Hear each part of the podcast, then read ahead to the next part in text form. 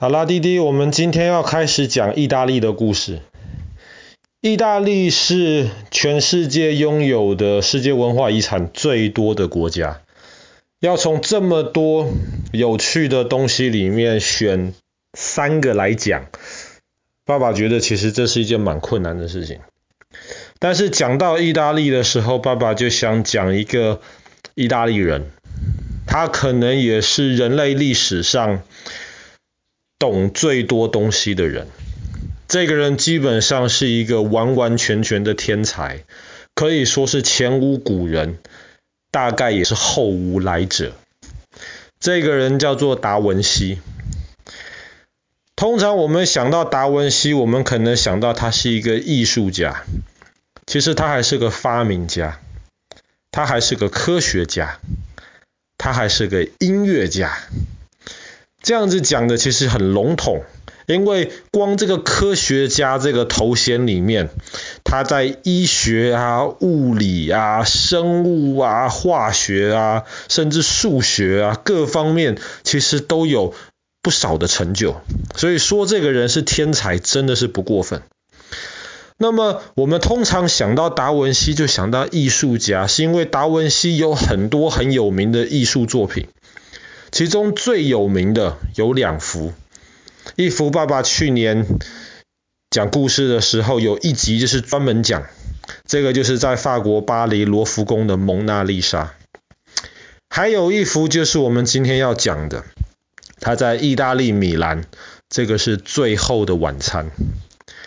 最后的晚餐这一幅画跟蒙娜丽莎是不一样的，蒙娜丽莎是画在一个画板上。这个画板是可以搬来搬去的，所以爸爸去年讲蒙娜丽莎故事的时候讲到，蒙娜丽莎曾经被偷过。可是最后的晚餐呢，它是壁画，它很大，它是画在墙壁上，这个是偷都偷不走的。而且要看最后的晚餐这一幅壁画，其实是一件不容易的事情，因为第一个米兰其实在意大利来说不是一个观光大点。所以通常你要看这幅画的话，你要特地跑到米兰去。第二个，如果看这幅画要买票，票倒不贵，可是难买。你如果是在旺季夏天的话，你可能基本上两三个月前就要订票了。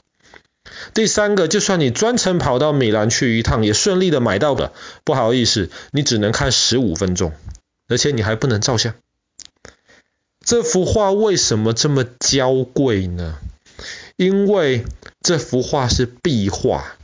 壁画是画在墙壁上的。但是达文西在画这幅壁画的时候，他做了非常多的实验。比方说，以前壁画很多都是用油彩，就是油性的这一种这种颜料。达文西画这幅画的时候，他把他的油彩里面加上了一些其他东西。很多人就想他加的可能是鸡蛋跟牛奶，这个东西叫做蛋彩。所以他加了蛋彩之后呢，固然可以让这个颜料的颜色看起来更特别，可是这个东西要保存起来，其实就变得是更困难的事情。而且当时达文西画这幅画的时候，他颜料其实只是薄薄的涂了一层而已。所以这幅画当时在画完之后，几十年之内就开始碰到了很严重的破损的现象，甚至它开始有一点褪色，或者是有一点因为湿气太大而被破坏掉了。而且这是一幅壁画。很有名的壁画，但是它不像是，比方说我们接下来讲梵蒂冈的时候会讲到西斯丁礼拜堂里面有一些很有名的壁画，比方说最后的审判。可是呢，最后的晚餐这一幅壁画又不是画在一个这种大教堂，保存非常好的一个地方，它是画在米兰城的一个修道院。可是这个修道院当时盖在盖的时候，他们请达文西来画这幅壁画，不是画在修道院什么最重要的位置，而是画在修道院的饭厅，因为是最后的晚餐，所以就画在了饭厅。那可以想象饭厅这个地方，大家每天来吃饭，吃完饭在那边聊天，可能如果像哥哥这样子，有时候吃饭不小心在那边放声大笑的话，那个嘴巴里面的那些食物渣渣还会喷到墙壁上面去，你就知道这一幅画其实从它一画完起来，就不是很容易被保存起来。而且后来这个修道院在画完了这幅画之后，他们决定在画画的地方上面开了个墙壁。所以，哦，不是开了个墙壁，在墙壁上开了个门，所以他们就把这幅画下面开了个门，让画里面的耶稣还有几个门徒的脚基本上都不见了。为什么？因为你要挖个那个门嘛，那么就不好意思，只能把耶稣跟几个门徒的脚挖掉了。可是呢，虽然这幅画保存起来是很困难的事情。但是大家花很多的精力来保护它，甚至在第二次世界大战的时候，当时的意大利政府跟老百姓为了保护这幅画，不让这幅画在盟军轰炸米兰城的时候不小心被破坏掉，他们用沙包，然后用各种不同能够想到的这个方式，把这块墙壁给保存得非常非常好。以致那个时候米兰城很多地方其实都被破坏掉了，但是很幸运的，这面墙壁没有被打到，所以最后的晚餐这幅画基本上就这样子保存下来了。那这幅画又这么麻烦，它到底有名在哪里呢？那么一方面，其实这幅画的主题是非常有名的，因为对于西方人而言，其实圣经是一本影响整个西方历史很重要的一本书。在圣经里面就有讲一件很有名的事情，就是耶稣在上十字架之前的那一天晚上，他就跟他的这些学生们在一起吃饭。然后吃饭呢，然后那一天又是一个很重要的一个节气。所以大家坐在一起吃饭，很正常的事情。可是吃饭的时候，耶稣忽然说了一句话。耶稣说，在你们这十二个人当中，耶稣那个时候有十二最主要的学生跟他在一起吃饭。他说，你们这十二个人中有一个人会出卖我。什么叫做出卖耶稣呢？是因为耶稣在那个时候，他在讲基督教的很多事情。特地他讲到了，在当时以色列人中的那些宗教有很多，其实很糟糕，一只是一些做表面功夫，然后完完全全已经曲解了神的话的意思的这种东西。所以耶稣就说：“你们讲的这些是错的。那么神的意思是怎样怎样怎样？所以就得罪了当时以色列的很多宗教领袖。”那些宗教领袖就想找耶稣麻烦呐，可是他们又不太确定耶稣人到底住在哪里，所以后来耶稣的十二个主要的学生当中，其中有一个叫做犹大。犹大他是一个很贪心的人，他很喜欢钱，他后来就答应那些宗教领袖说：“我把耶稣卖给你们，我告诉你们耶稣什么时候会出现在哪里。”那些宗教领袖说：“好，我们给你三十块钱，三十块银子。”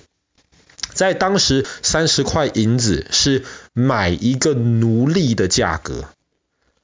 那么犹大就把他的这个老师用一个价格给卖掉了。这些事情犹大觉得不会有人知道。所以在耶稣跟十二个学生一起吃晚饭的时候呢，犹大他手上其实就拿着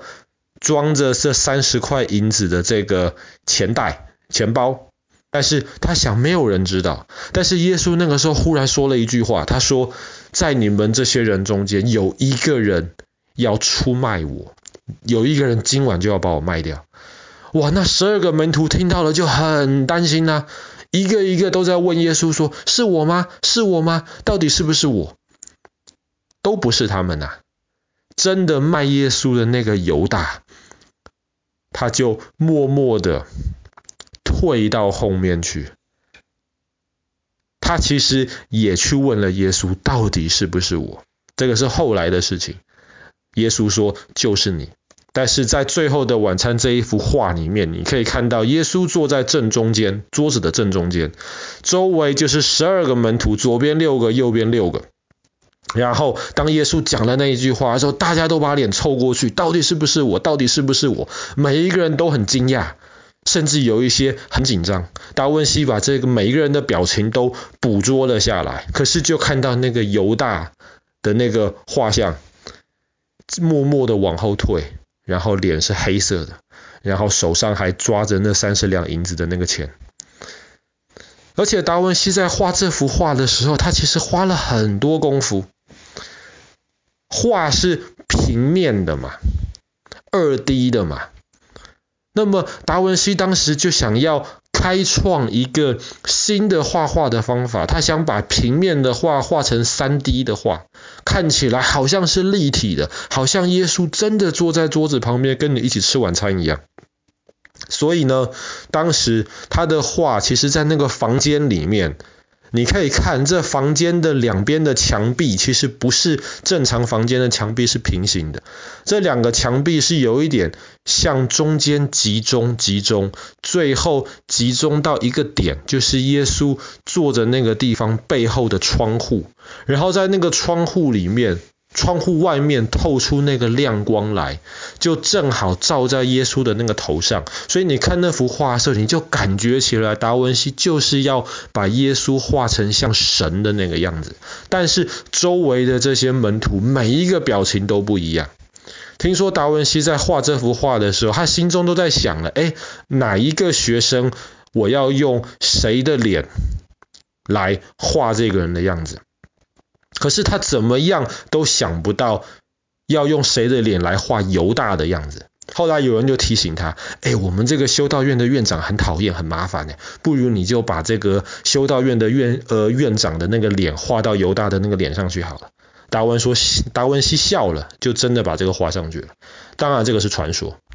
但是中间你会发现那个耶稣的那个脸其实没有画的，没有画的完整，其实没有画完。”很多人就想说，达文西可能是觉得说自己不配把耶稣整个画出来，所以这幅画就耶稣的那个脸就停在那边。但是周围其实每个人的形象真的都非常的生动。然后这幅画当时画的时候呢，又用了这么多新的一些技巧。可以说是一个杰作，这也是为什么一直到几百年后的今天，还这么多人不远千里的跑到这边去，就是为了亲眼十五分钟目睹这一幅旷世巨作，在意大利米兰达文西画的《最后的晚餐》。